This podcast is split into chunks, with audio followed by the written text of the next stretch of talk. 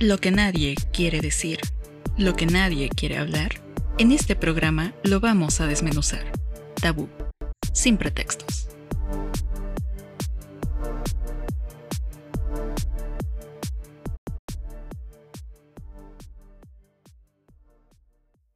Hey, hey, hey, bienvenidos amigos, sean todos ustedes a un nuevo programa aquí en Tabú, el podcast. Primero que nada, como siempre, saludándolos desde donde quiera que estén, desde donde nos estén escuchando, en el momento en el que nos estén escuchando, mañana, tarde o noche, y si estás con el insomnio, amigos, somos tu mejor opción.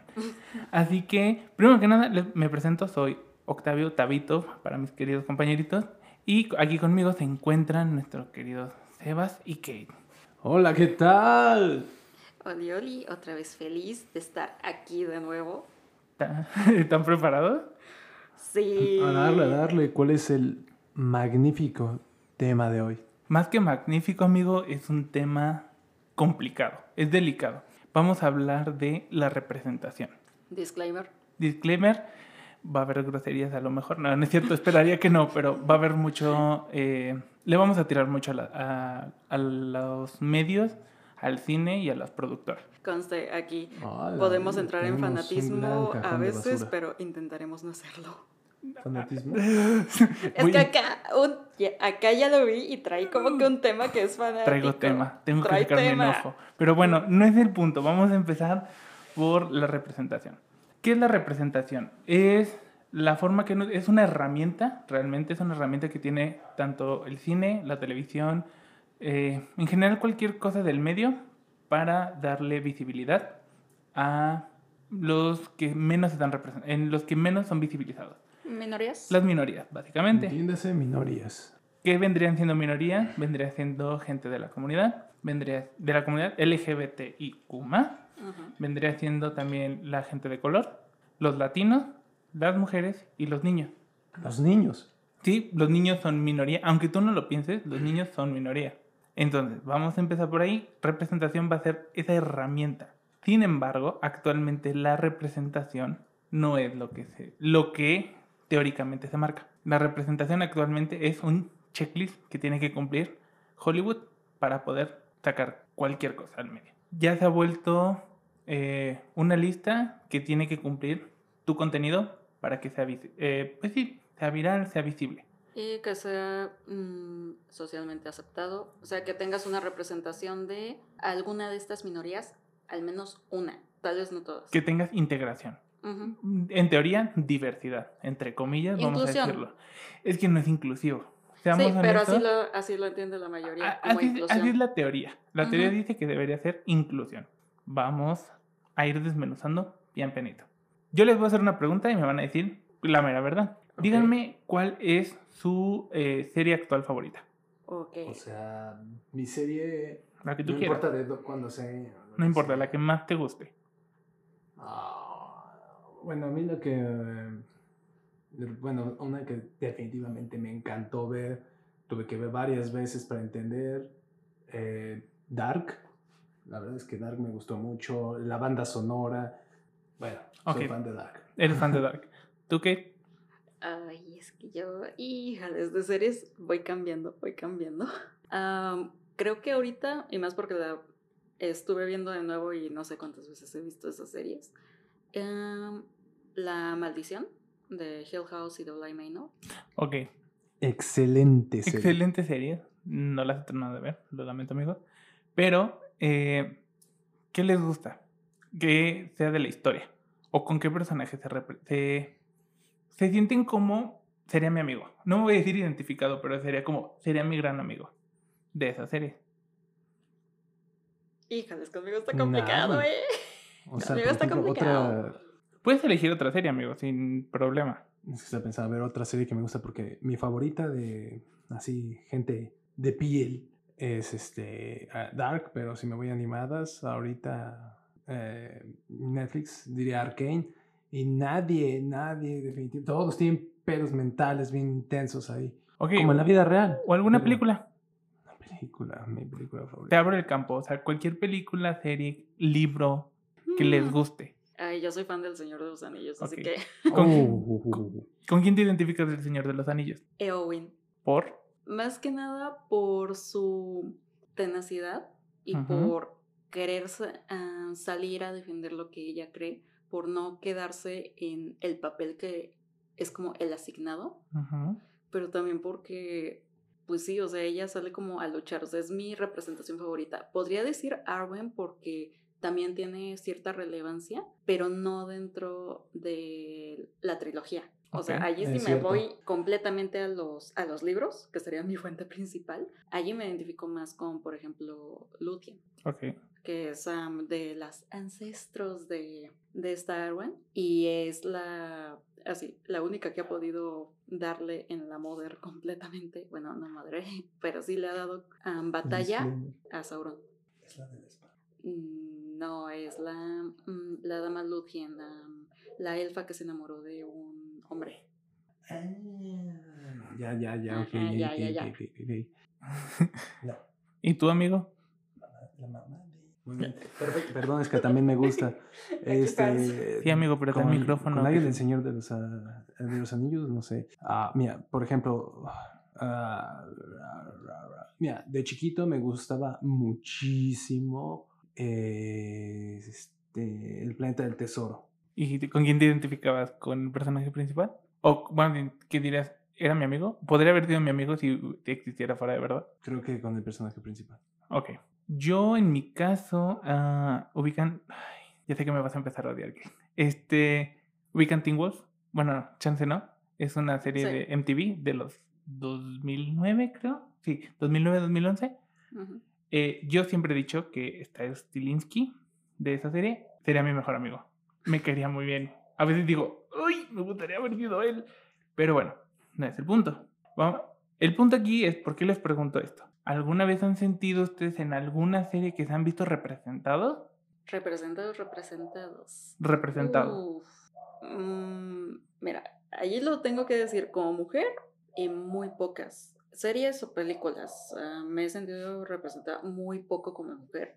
En, en el punto de que con todas mis, mis aficiones o de cómo representan a ciertas partes de las que formo parte, por ejemplo, o sea, mi estética y gusto por así por lo gótico. Yo siento que no es tan bien representado, o sea, ese es uno. Ujú. Como mujer siento que ahorita ya hay un poquito más, pero sigue cayendo como en ciertos clichés. Y como latina, como latina mexicana, difícilmente he encontrado una que se ajuste, que no nos pongan como la típica latino que es más blanco que nada.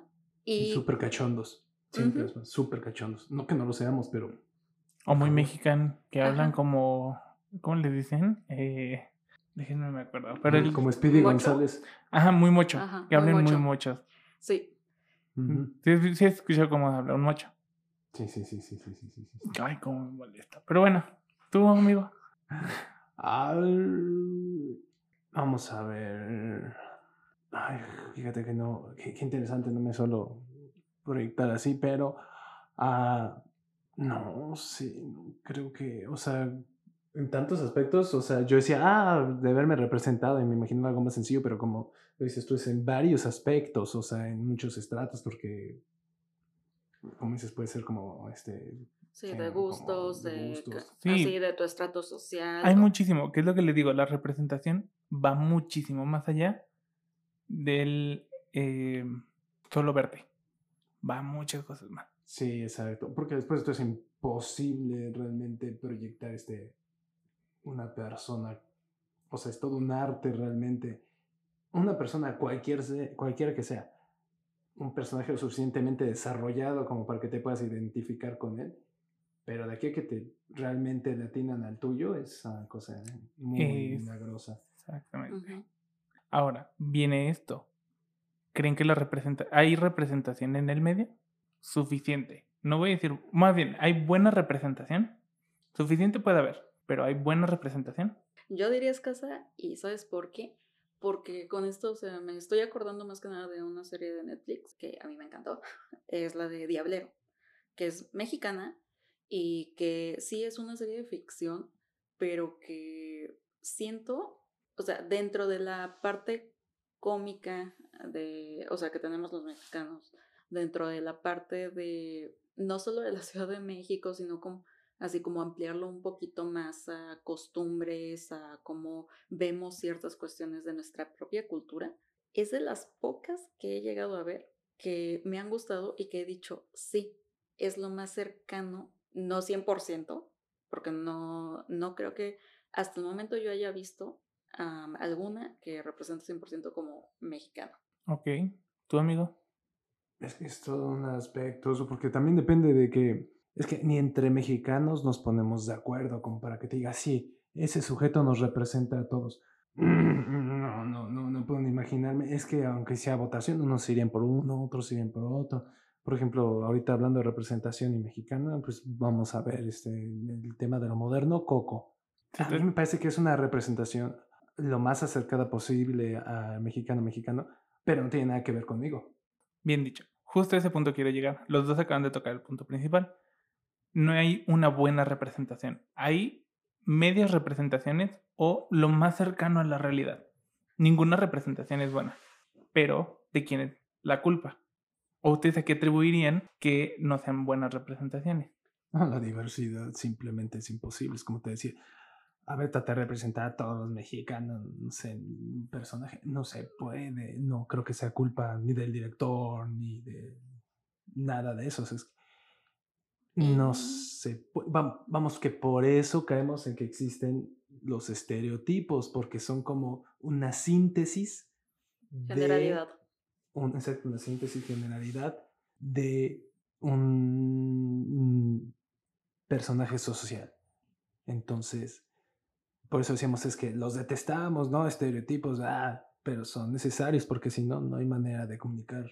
No puedes decir mexicano sin caer en el estereotipo de que todos los que vivimos en este pedazo de tierra que llamamos México somos así.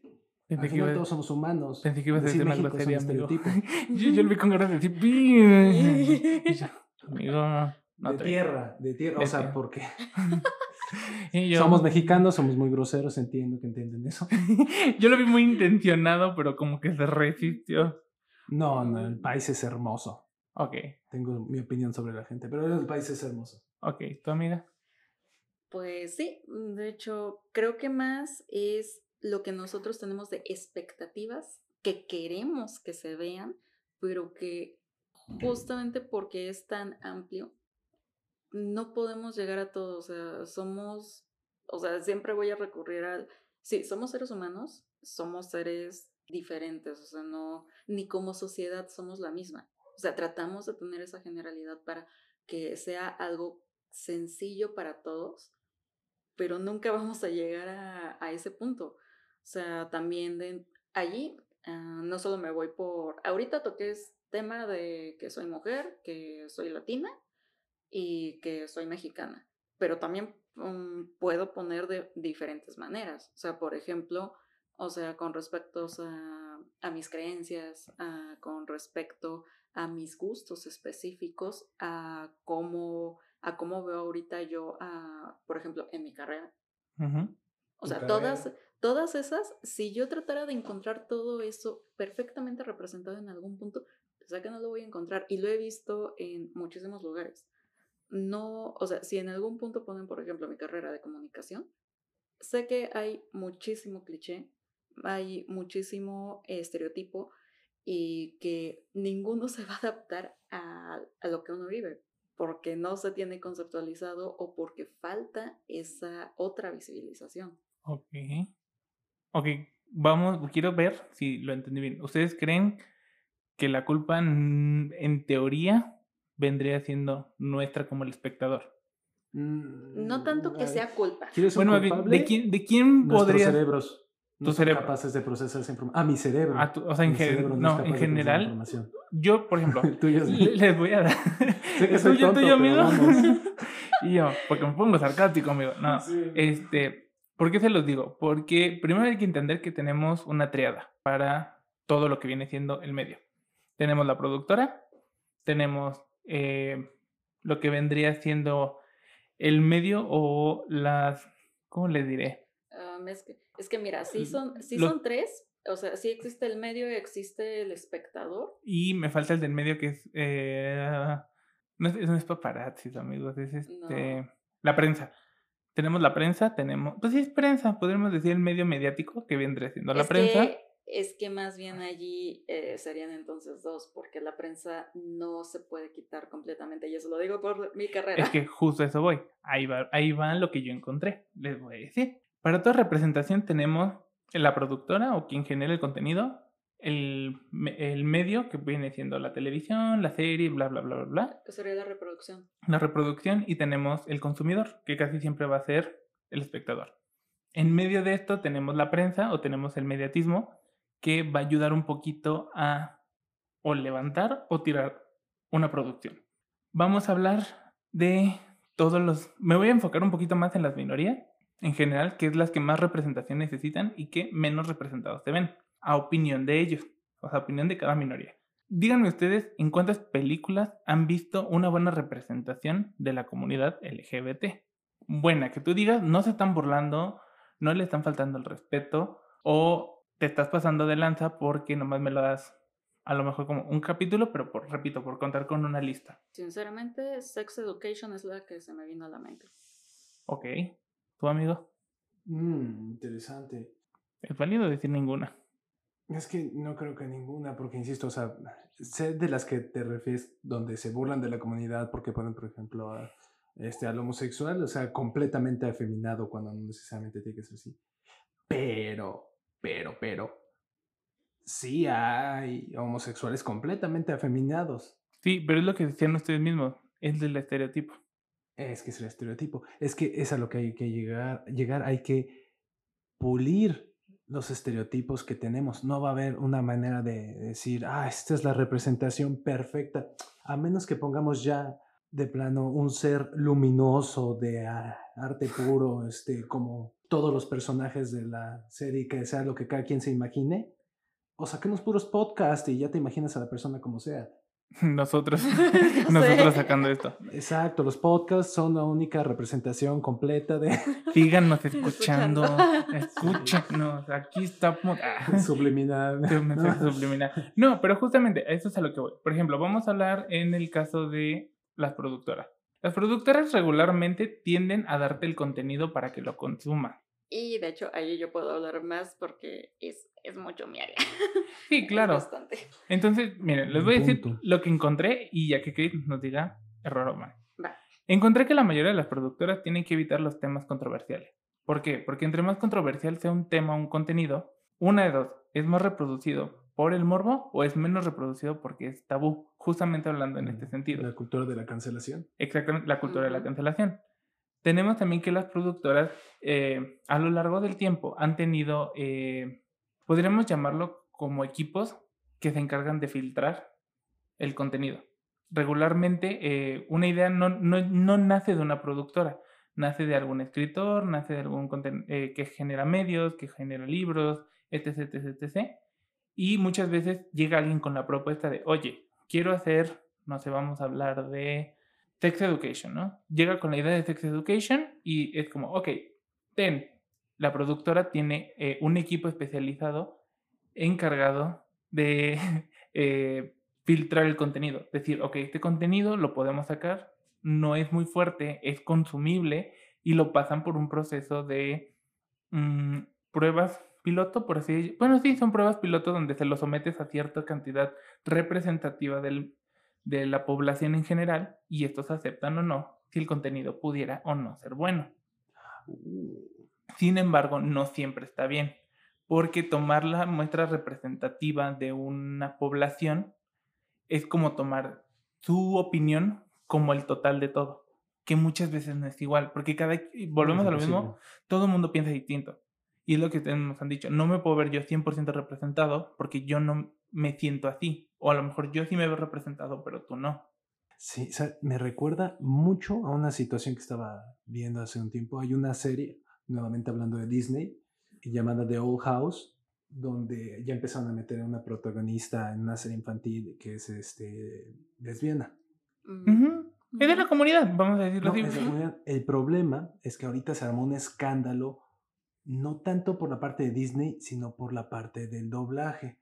Resulta que, o sea, sacan su serie pero como Latinoamérica es un poco más cerrada ese tema de lo que es, por ejemplo, pues ya Estados Unidos, por ejemplo, hubo algunas cosas que en el doblaje les pidieron explícitamente a los dobladores que en lugar de decir, ay, eres mi novia, pusieran la palabra amiga. Entonces para todo era amiga, amiga, amiga. Y chocó muchísimo porque de repente estaban tocando abiertamente el tema de que eran novias. Y choca mucho que después de que pasa eso, ahora son nada más amiga para todo, amiga para acá, amiga, amiga, amiga. Sin cambiar nada de la animación, o sea, pero como que vieron que no pegó o no agradó o algo así. Y como sabemos que el cachín manda, pues dijo, ah, pues bájale un poco de tono. Más, más ¿no? No un problema. No, no. Le bajaron, le bajaron porque no, no agradó. O sea, estaba todo muy bien, estaban diciendo, ah, wow, no puedo ser este, a lo que está llegando y todo, o sea, qué padre, porque aparte es una serie de buenísima calidad. Y eso, eso como que chocó mucho porque parece que le quieren ver la cara de tonto a uno, es como, decídete, ¿no? O sea, ya te aventaste en el tren de hacer esto, lo estás haciendo muy bien y de repente que como que le cierren ahí ya ahora amiga para todos, suena como que a ver quién te lo cree. Sí, y, y de hecho, hablando justamente de esto, que bueno que lo menciona, eh, las productoras también cometen muchos errores, principalmente el querer que el contenido sea diverso, entre comillas, porque el contenido no es diverso. Ojo, no todo el contenido es diverso, pero pareciera que actualmente las productoras tienen que contar con una lista de personajes medios o de cualquier, este, ¿cómo decirlo? Como de cierto requisito que debe cumplir tu serie o tu contenido para decir es diverso. Que yo encontré que debería tener un personaje de la comunidad, debería tener un héroe o un protagonista principal que regularmente es un hombre, para mala suerte. Eh, dos, digo tres, deberíamos de tener una situación de conflicto familiar. Siempre tiene que haber un conflicto familiar, un conflicto escolar y eh, el viaje del héroe. Siempre tiene que ver como al menos esos puntos más puntuales. Entonces, mm, ya no sé si el contenido es, es representativo o es un contenido de checkbook. Es que allí justamente voy a... Marketing, puro marketing. Sí, allí voy a intervenir yo justamente. Porque lo que sucede en, realidad cuando se está haciendo una producción, sí, todo sale de, de un guion, de una idea principal que después, o sea, de que el guionista ya saca la idea, se reúne con productores y los productores son los que empiezan a dar una revisión. ¿Qué sucede? Obviamente ese primer script nunca va a ser totalmente de, ah, así como lo escribió, lo vamos a hacer. No, enseguida empieza a tener cambios. ¿Qué sucede? Es diferente la parte de la adaptación, por ejemplo, literaria, a una historia completamente original. Entonces, aquí lo que sucede es, si vas a hacer una representación completa de una obra literaria que ya tiene personajes conformados, que ya contiene una fuente de la cual te puedes basar, es muy difícil cambiar ciertos aspectos. Puedes moldearlos, pero obviamente con permiso de derechos de autor. En el caso de las productoras, sí, hay ocasiones que por cumplir esta misma agenda, que es la socialmente correcta, allí tengo un poquito de conflicto con la de héroe masculino porque también hay una agenda feminista, que es representación femenil en películas y también detrás, o sea, porque ya ahorita la representación ya no se puede ver solamente como, ah, lo que sale en la televisión, lo que sale en la serie, lo que sale hasta en los videos, nada de eso, ya tiene que ver con un dentro y quiénes son los técnicos. O sea, todo eso ya tiene que estar igualmente visto. Lo que sucedió, por ejemplo, con, cuando se hizo la película de Black Panther. Que ese fue un, bueno, tenemos la parte africana, Wakanda está en el continente africano, es pura representación de la cultura. ¿Y qué dijeron? Bueno, fue Taika Waititi y todos, absolutamente todos, fueron de ascendencia o de origen africano. Se vio bien y fue algo que le ganó muchísimo prestigio, que no digo está mal, de hecho es una muy buena película, me gustaron muchísimo los efectos, Pero ese es uno de los casos de éxito que pocas veces se ven. ¿Por qué? Porque encuentras otro tipo de películas, por ejemplo, en las independientes tienen muchísima más libertad de poder hacer una representación bien. ¿Qué sucede? Le damos más al comercial. Ese es un, punto. Y venga, es ese es un gran punto y es algo al que también quería llegar.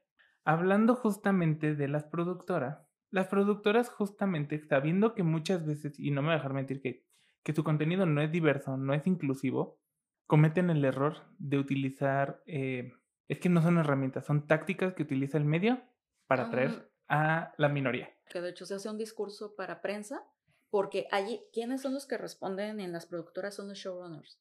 Los showrunners son las personas encargadas no de ir a buscar completamente el lugar donde se va a hacer, sino de darle esa continuidad. Buscan los lugares, buscan a las personas, hacen parte de los castings. Ellos son los más involucrados junto con los productores, pero ellos son los que responden. Entonces, si vas a cualquier entrevista, todos, el showrunner es al que le ponen el peso mayor de qué va a haber. Si vas a tener representación, por ejemplo, ahorita hablando de justamente El Señor de los Anillos y ahorita las controversias que ha tenido con la nueva serie, Mm, claro. Sí, que ya sabes de cuál estoy hablando, sí. A ver, a mí instruyenme. Yo no soy tan fan del Señor de los Anillos. El principal drama, o sea, hicieron muchas cosas, ¿no? Pero el principal drama son dos. Que pusieron elfos de color y que le quitaron la barba a las enanas. Eso según. Las enanas tenían barba. Sí. Y, y allí viene otro punto. Hay mucho conflicto dentro de la comunidad Tolkien porque cuando lees El Señor de los Anillos sabes que fue creado por Tolkien y fue en la época de 1920-1940 más o menos. No, que vas, vea de... Y él acababa de llegar de la Segunda Guerra Mundial. O sea, Segunda Guerra Mundial, Inglaterra. Él, se, él hizo, y lo dice explícitamente dentro de sus escritos, se basó en las mitologías nórdicas, en las inglesas, o sea, toda la parte europea, pero nunca dijo que no había otros reinos, que no los haya tocado en su saga principal, El Señor de los Anillos y El Hobbit, es otra cosa, pero sí los llega a mencionar como, ah, que sí hay una raza que son los Run, que representarían, por ejemplo, a, la parte de África. Viste otra que Los hombres del este. Los hombres del este, que serían los asiáticos.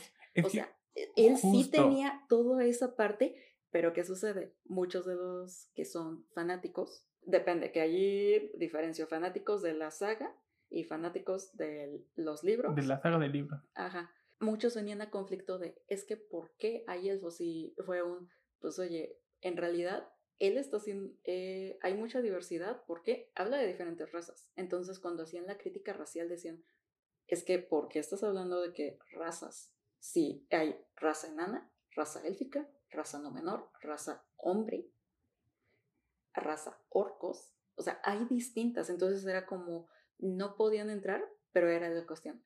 Es que todos los elfos que salieron en la trilogía fueron blancos y dices, sí, pero porque en esa zona, en la zona en la que se desarrolla el Señor de los Anillos, así era. Pero que vemos que sí había otros, que sí había una parte influenciada por la India, por ejemplo, que sí existían y muchos, incluyéndome, decíamos, pues oye, si existen, y si existen todas estas rosas, ¿por qué eran únicas de allí? Pudo haber estado. Y luego dijeron, había muchos que criticaban la parte de, las enanas que no tenían la barba, pero sobre todo a mí lo que me sorprendió fue que dijeran, no, el problema no es la barba, la barba, es que pusieron a una mujer con ascendencia africana y yo, ¿y qué tiene?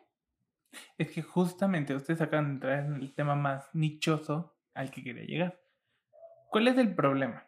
Justamente hablando de la representación, lo que hemos dicho, no vas a convencer y jamás le vas a dar gusto a todo el mundo. Pero hay que tener cuidado justamente con lo que acabas de decir. La prensa y el showrunner que se encarga de todo eso no contemplan muchas veces que, mm, justo lo que les digo, parece checklist y parece, como dice Kate, una agenda que tienes que cumplir. Tiene que haber un hombre, tiene que haber una mujer, tiene que haber un personaje LGBT, tiene que haber, o sea, pareciera que estamos haciendo un checklist de, ok, tiene todo esto, bien, lo puedes sacar. Problema, la prensa. Es que la prensa es la que te hace el problema.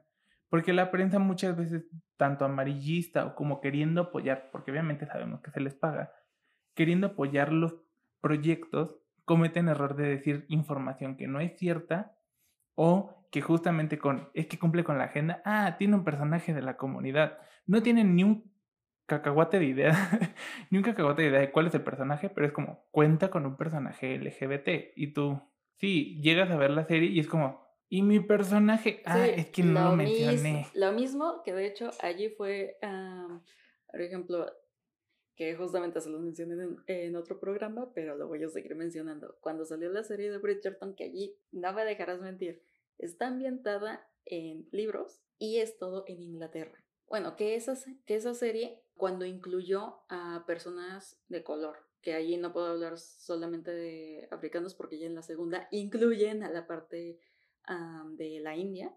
Sí. O sea, hubo como que mucho conflicto con, es que ¿por qué si es inglesa, si se sucede en los 1800 y es un... Es que mira, si ves la serie, no está mal, se cumplen los personajes, pero ¿qué se quiso? Pues no es 100%, como dirían todos, accurate. O sea, no está completamente acorde porque es una fantasía. Uno, es una fantasía. Dos, justo, es que ese es el punto de lo que estamos hablando de la representación. Tratan de representar a todos. O sea, tratan de que la gente diga, lo voy a ver. ¿Por qué? Porque a lo mejor el personaje queda conmigo. O es personaje, no sé, vamos a decir, es como si metieran un mexicano en, en Bridgerton obviamente muchos mexicanos van a quererla ver por decir, a ver, espérame, déjame ver cómo, cómo me introdujeron. Justamente. ¿Qué personaje va a ser? ¿Qué, ¿Qué, importancia va a tener? Sí, y es justo eso. que súper importancia. La prensa tiene la culpa. Justamente, es lo que les digo, es una triada. Vamos a concentrar, bueno, encontré mucho que dice, se concentra en la triada, que es productora, prensa, espectador o consumidor. El consumidor siempre va a tener expectativas de que su contenido sea diverso. Y si tu contenido no es diverso, mínimo que cumpla con estándares promedio de la sociedad. Que es lo que les digo, hombre blanco que tiene la historia del el crecimiento del héroe. O tenemos la mujer que tiene crecimiento personal, motivacional, sensible. O el personaje LGBT que está estereotipado, que tiene que cumplir con ser el mejor amigo del personaje principal.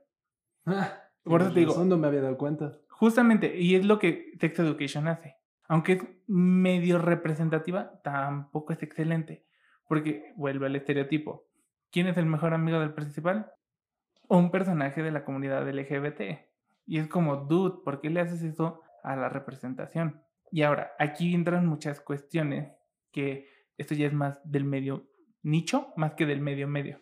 No, estaba pensando que, o sea, si el término color es gente de color, el término correcto para gente, gente blanca en realidad es caucásica, ¿no? Gente caucásica y gente de color, en teoría. En teoría sí se supone que es lo socialmente aceptable. Eh, en realidad sería la denominación correcta. La denominación correcta, porque por ejemplo, decir afroamericano no queda para todos, porque hay gente que es de, África y no es norteamericana. Sí, y por, por, eso justamente hasta yo mismo hago mi corrección, porque no todos entran en, por ejemplo, gente de color, no todos entran. Y no todos se sienten representados por que les digas gente de color. Pero aceptable al medio es decir gente de color. No puedes decir la palabra con N porque no está mal. Porque incluso la misma gente eh, que es afroamericana dice, dime así porque, o sea, si no es con un sentido... Tabú. Es tabú, exactamente. Si no es con un sentido denigrativo, date. Si no me vas a denigrar, date y puedes decirme así. Sí. Pero si lo haces por ofenderme, no me digas así. Justamente es como ese conflicto de la representación. Sí, y también tiene mucho que ver con, bueno, yo me he encontrado muchísimo así con personas en redes sociales, sobre todo en TikTok, que en esta parte de querer educar sobre cómo se les diga a las minorías y cómo se pueden llegar a representar o sentirse representados sobre ello, también dicen, veía muchísimos videos donde comentaban, no, es que sí me siento representada en este sentido, pero en este otro no. ¿Por qué? porque siempre si soy, por ejemplo, bisexual, mm, tienen que ponerme como una estética u otra, porque no puedo tener ese androginismo. O porque si soy andrógino, por eso me tienen que asociar más con la parte femenina y no tanto con otra parte más masculina. Y, o sea, son muchísimas cuestiones, ¿no? O sea, todas se tienen que tomar en cuenta, claro, pero es difícil y lo digo ya así, ya por en algún momento estar en esa parte del medio, es difícil seguir la pista y tener contentos a todos. ¿Por qué? Porque en serio tenemos diferentes opiniones. Por ejemplo, si hasta en este mismo programa, nosotros por más que le busquemos, hay alguna cosa que tal vez no van a concordar. Alguien no va a concordar con nosotros o alguien le va a molestar, pero estamos conscientes de eso, que tratamos de que quede no en una generalidad, sino en algo que no lleguemos a ofender a, nadie, pero tampoco a una... Abrir la puerta, abrir la puerta que está cerrada, o sea, decir, ok, puedes decirle así, se llama así, se llama así, tú sabrás cómo le llamas, cómo le denominas. Es lo que hemos dicho siempre desde el primer programa. Siempre va a haber alguien que no esté de acuerdo. Exactamente, y nosotros lo tenemos presente. Nada más nosotros lo que pedimos y hemos hecho es respeto. Vamos a hablar de estos temas con respeto. A lo mejor en algún punto se nos va a salir el favoritismo, que es lo que hemos dicho, pero no es intencionado. No es de mi opinión es la correcta, no. Mi opinión, tu opinión, la opinión de Sebas, la opinión de que siempre va a ser una opinión em, que va a cruzar, va a chocar, tiene que converger, pero siempre llegamos, creo yo, a un término parcial. o sea, nadie tiene la razón. Sí, de hecho, por eso Así yo que apoyo muchísimo a la comunidad y a todas las minorías. Por dos. O sea, trato de educarme y seguirme educando en qué cosas sí, qué cosas no, y también modificarlo. ¿Es complicado? Sí. Yo sé que es muy complicado. ¿Por qué? Porque estás influenciado por la sociedad, estás influenciado por el medio y hay cosas que salen, pero tú mismo también conoces con qué intención le estás haciendo. Y esta es parte de representaciones, hasta yo lo veo como una crítica muchísimo hacia mi carrera, hacia el medio en el que yo me desenvuelvo, que digo, toda la representación, inclusive la femenina, no siempre es correcta. Yo difícilmente he encontrado buenas representaciones también de hasta de personajes femeninos.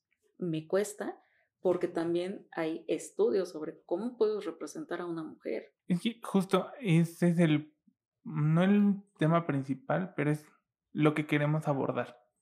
Es que sí, si no podemos ni representar bien este, la parte binaria de hombre o mujer todavía. Exactamente. Estamos muy lejos de representar todo lo demás. darle la importancia. No vamos a llegar. Darle la misma importancia, que justamente creo que es más el, el foco de la representación. Vamos por darle importancia. Darle la importancia a todos por igual. La representación está, vamos a decirlo, consumimos normalmente lo americano, que es gente blanca, es gente caucásica, aunque existen mexicanos, gente de color, asiáticos, este, etc, etc, etc. ¿Sabes dónde todavía no podemos todavía representar? ¿En dónde? En Latinoamérica.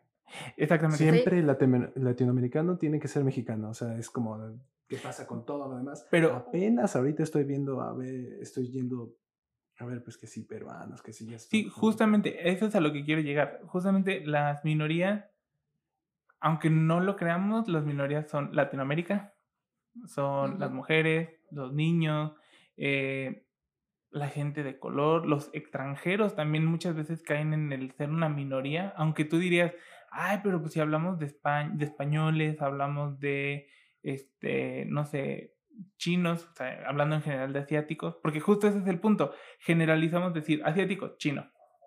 Ajá, cuando es un...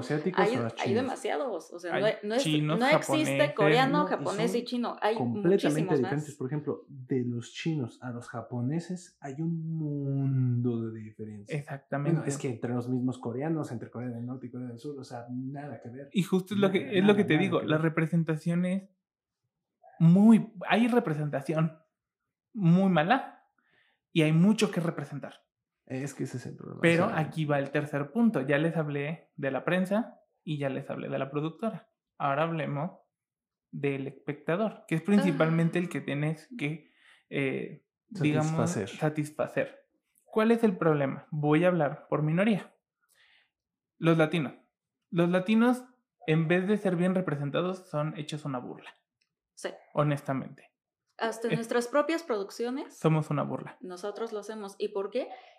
De hecho, allí siempre yo he tenido esta crítica. O sea, el cine mexicano es bueno, eso sí, lo acepto, hay muchas buenas películas, pero mi queja siempre es con las grandes producciones que me ponen a, no a actores o minorizan, minorizamos a buenos personajes, por ejemplo, lo que sucedió con el caso de Roma, la película Roma de Alfonso Cuarón.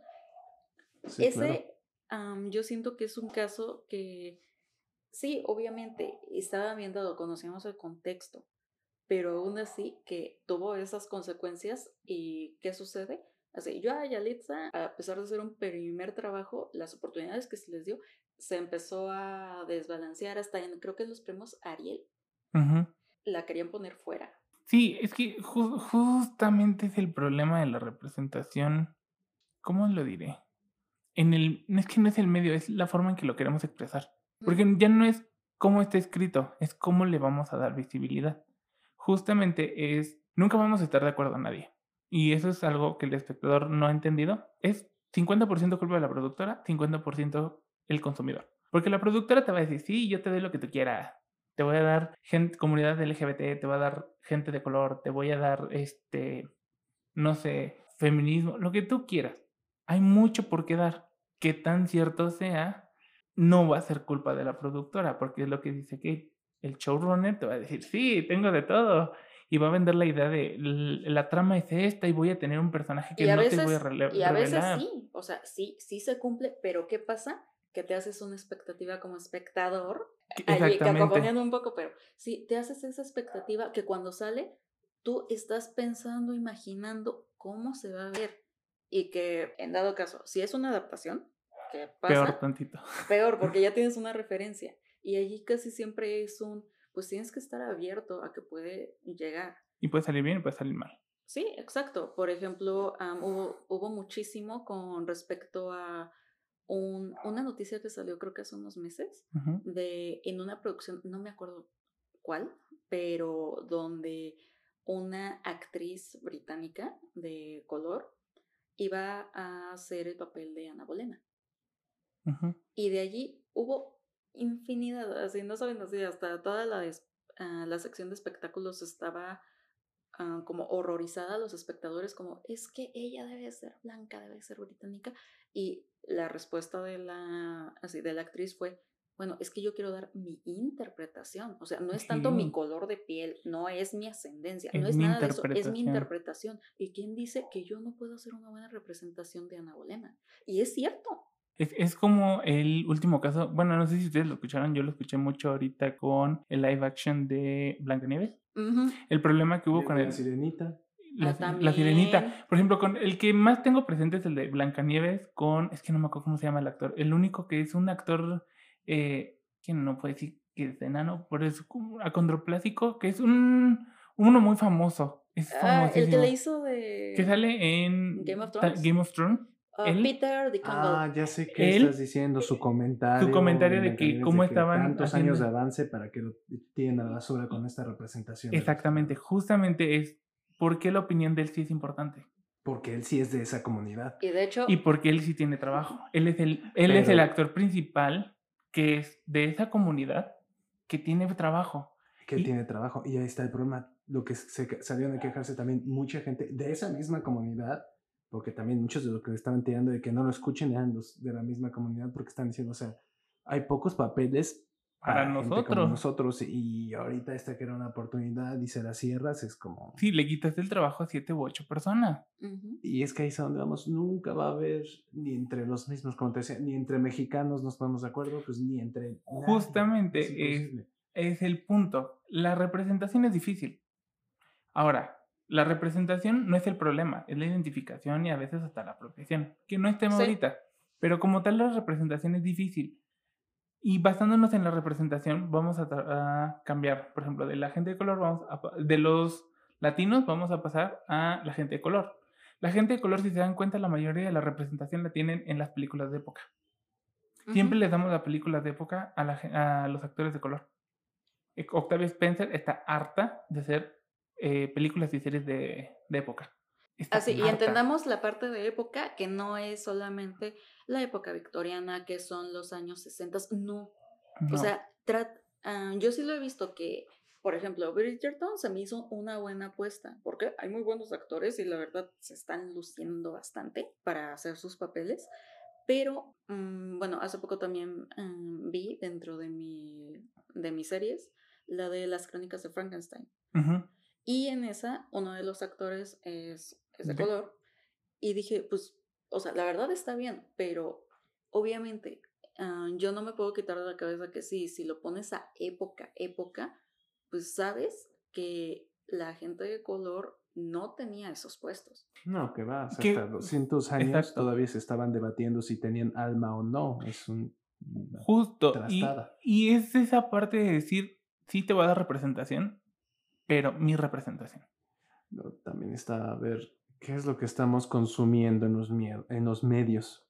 Sí, yo O sea, no i- prejuicios, o sea, ¿realmente a esta altura importa un comino la historia o es nada más Es que la cantidad depende, de- amigo. Depende de hay- la historia y lo que Sí. quieras hacer. Porque Pero también he visto otro historias otro malísimas, pero como Ujú. tienen cierta inclusión, pegan y digo, bueno, está...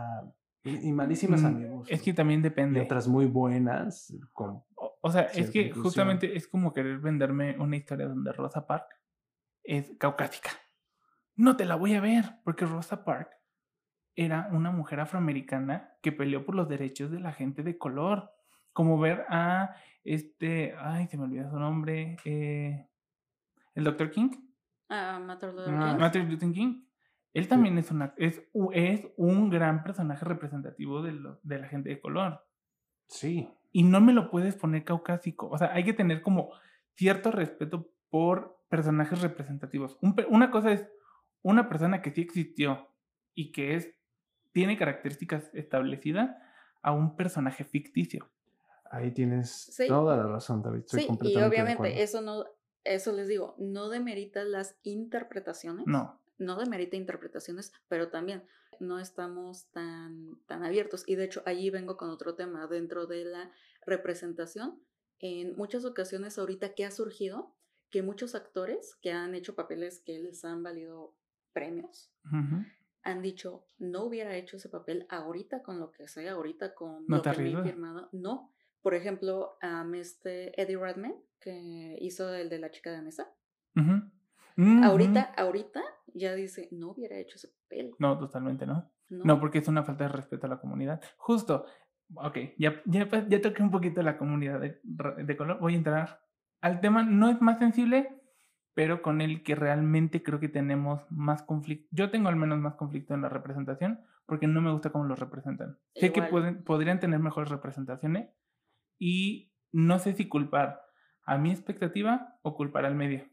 ¿Por qué? Porque la comunidad LGBT es diversa y tiene para representarse en muchos medios, pero pareciera que necesitamos meter a fuerzas un personaje de la comunidad en cada situación. Sí, ¿Y qué pasa? Yo creo que es 50-50 porque voy a hablarles de dos fenómenos bien importantes dentro, al menos desde la percepción de la comunidad, para la representación. Les voy a decir, ¿saben ustedes o alguna vez han escuchado el término queerbaiting? Mm, sí lo he escuchado, pero sinceramente no me he educado para saber diferenciarlo, porque creo que lo confundo con otro. Queer catching. Ujú. Ok, amigo. ¿tú has escuchado alguna vez estos términos? no, Ok. sácame de la ignorancia. El queerbaiting es desde la opinión y desde la analítica social y tanto para la comunidad, es un término que se utiliza para decidir que un contenido te da pista o te ah, shadowban, bueno es que no es shadowbanea, pero como que te da incentivos de que algunos personajes, uno, dos, tres o más, son de la comunidad, pero sin declararlo o sin sacarlos del closet. Ah, Esto es más que nada que, por ejemplo, dos personajes tienen como una tensión sexual o tienen una tensión romántica, que es como, ahí está, está muy evidente. Y regularmente este tipo de interacciones son cortas. O sea, no, no son de... No se desarrollan. no se desarrollan. No son trascendentales. no son trascendentales, pero constantemente te las están poniendo. Y los, regularmente las productoras, los medios, los directores, etc., etc., etc., eh, se niegan a hacerlos canon. Otro término, canon es hacer realidad Oficial. o oficial cualquier cosa. Justamente eh, tengo muchos ejemplos de queerbaiting, demasiados. Y les voy, les voy a sacar algunos y me van a decir si alguna vez los han pensado. No sé qué tantos hayan consumido, pero les voy a sacar varios. Ok. Em, ¿Han visto Good Omen? No la he visto completa. ¿Tu amigo? Tampoco completa. Ok, Good Omens es una serie, si no me equivoco, que es de HBO. Ujú. Sí, es una serie de HBO. Ah, no, es de No, Prime. Es, de es cierto, Prime. es una serie de Prime. Es, perdón, perdón, Mm. amigos. No, es que yo nunca me acuerdo, yo solo las consumo, pero nunca sé de dónde salen. Es una serie que trata de un ángel y un demonio que tienen que cuidar, bueno, que se encargan del proceso del apocalipsis, de cuidar al anticristo. Uno lo trae y otro tiene que evitar que llegue.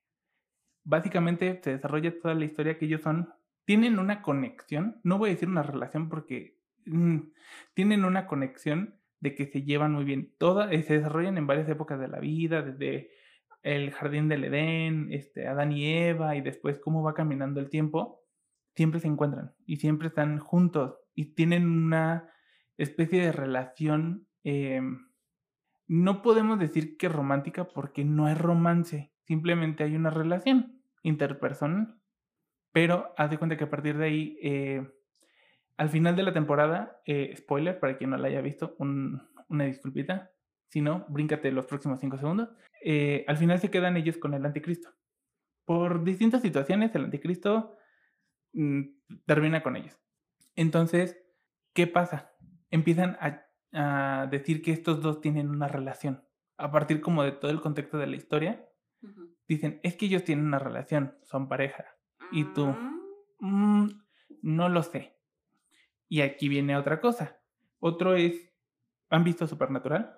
Ah, claro. Me encanta, me encanta esa sí. Ok. Supuestamente ahí hay un queerbaiting que el fandom de Supernatural lo pidió, lo exigió, casi, casi, es más, hasta los mismos actores lo demandaban de que, desde que sucediera. Es el chip de Castiel con Dean. Dean Winchester con Ah, Castiel, el ángel. No sé si los ubico.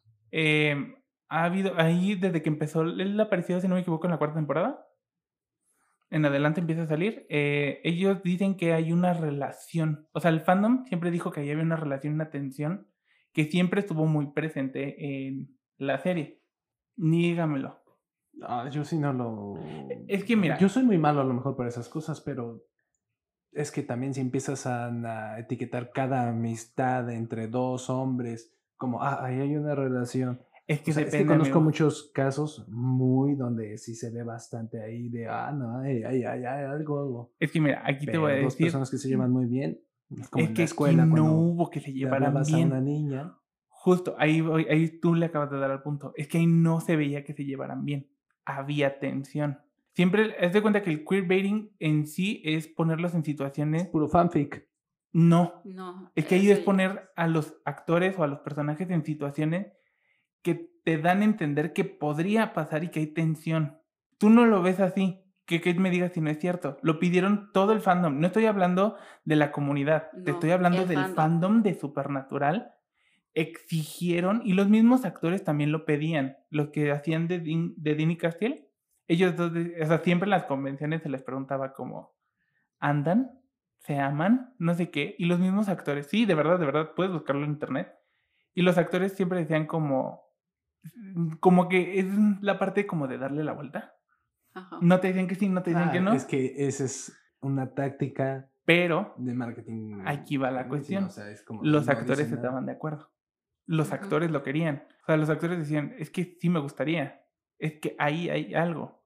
Ay, no sé, vas a terminar siendo algo como lo de Elsa, por ejemplo. Que todos Ah, es que juraban que, iba a ser tema, lesbiana, Es que o sea, es lo mismo. Lo juraban por su vida y que todos estaban. eh, Y a la hora de la hora, Pero es que justo, eso es queerbaiting. Eso es queerbaiting, que te, que te anuncian casi casi y te hacen la promoción de que tenemos es que, te personajes. que todos estaban de acuerdo y te ponen así firmado y Bueno, no es que en sí eso es queerbaiting, porque los queerbaiting, recuerden, vamos a diferenciarlo con queer catching. Queerbaiting es básicamente, no te voy a confirmar nada, ni tampoco te estoy diciendo que va a pasar. Queer catching es, como medio y prensa, te, te digo, tendré un personaje LGBT. Y no sucede. O sea, te dicen, Es como la promesa. ajá, es como, eh, ¿viste la leyenda de Korra? ¿Del avatar? Ah, ahí sí lo pusieron. Ese, es- ese fue un queer catching enorme. La gente veía la serie solo por ver que Corra iba a ser de la comunidad, porque sabían que iba a ser Corra. ¿Sabes hasta qué punto existió? Hasta el final. Hasta el final. El- hasta el mero, mero final. y ni siquiera, cuando- y ni siquiera fue real, porque no es como que hubiera un beso o algo que te dijeras como, sí, solo se agarraron de la Sí, mano. en el mero, mero final. No. O sea, si alcanzas como a pasar, pausar el último fotografa, fotograma, bueno, lo deja bastante evidente. O sea, ahí, ahí no diría Justo. que es un queerbaiting porque es, es bastante evidente. Ahí sí. Sí, pero, ahí pero sí ellos te anunciaban que el Que personaje se iba a desarrollara desarrollar. en toda la serie y no pasó. El, justo es lo que te digo que en Supernatural. Con Supernatural le dieron fanservice a, la- a los. eh, a los. al fandom. Pero creo que todavía este tema no lo vamos a quedar para eh, tener eh, nuestra Desarrollarlo más a fondo. desarrollarlo después. más a Sí, fondo que- en nuestro siguiente programa porque Sí. no los vamos a agobiar con tanta información pero Sí, creo- cerramos esto con sí. qué opinas de la representación hasta lo que llevamos porque nos falta Sí, sí, creo que en, en otro programa vamos a poder, porque son demasiados términos. Sí, Son claro. Nos faltó, por ejemplo, términos. las mujeres, cómo están siendo representados. O sea, exactamente unos van a decir, bueno, no me parece tan grave. Por ejemplo, estamos hablando de todos los medios. Ahorita estamos pegando a películas y series porque es uno más este, universal.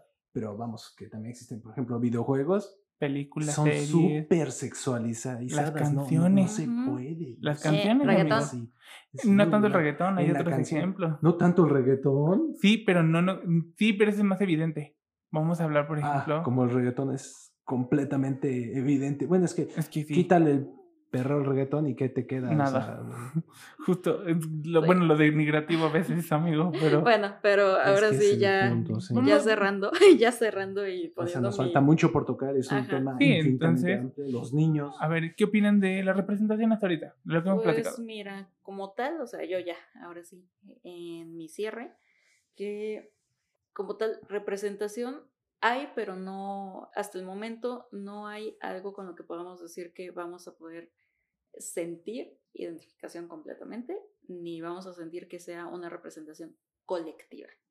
Ya no individual, colectiva. Colectiva, ok.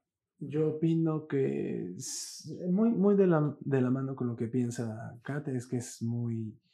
Es, es imposible, o sea, hay que pulirlo. Se ha ido puliendo, me alegra que ya vaya pues habiendo más. Siempre va a haber gente que se queje de que, ay, que si la pusieron, que si, ay, como me lo imagina, como dices. Y la verdad es que en cualquier tema donde alguien tenga una expectativa, siempre va a haber un conflicto. Entonces, no creo que sea posible llegar a una representación tal cual porque, vamos, ni en películas que se dedican exclusivamente a una minoría pueden terminar de representar. Ah, así que lo que hay que hacer es pulir mucho, mucho, mucho más los estereotipos actuales. Y en mi caso, lo dejo un poco abierto, pero la representación nunca va a ser 100% buena. Tampoco va a ser 100% mala. Pero, a mi opinión, la representación está a la expectativa, como dice Seba, de cada persona. Y aún nos falta mucho. Así que esperen nuestra siguiente, nuestro siguiente programa donde vamos a platicar En otra edición. en otra En edición, otra edición. en otra edición platicaremos un poquito más de esto. Entonces, esperamos que tengan un excelente día, tarde, noche. Recuerden seguirnos en todas nuestras redes sociales, eh, principalmente las del podcast, que es Tabú el Podcast para Instagram y Facebook. Y en nuestras redes eh, personales, eh, a mí me pueden seguir en arroba octahcp en Insta. Mi querido Sebas, mi querida Kate. A mí me pueden encontrar en Insta y únicamente en Insta como arroba seba g luna. Y a mí como arroba kaiturbar en Instagram. Espero que estén teniendo un excelente día y nos vemos en una siguiente edición. Yay. Sigan rompiendo tabús. Eh, eh, eh. Adiós. Adiós.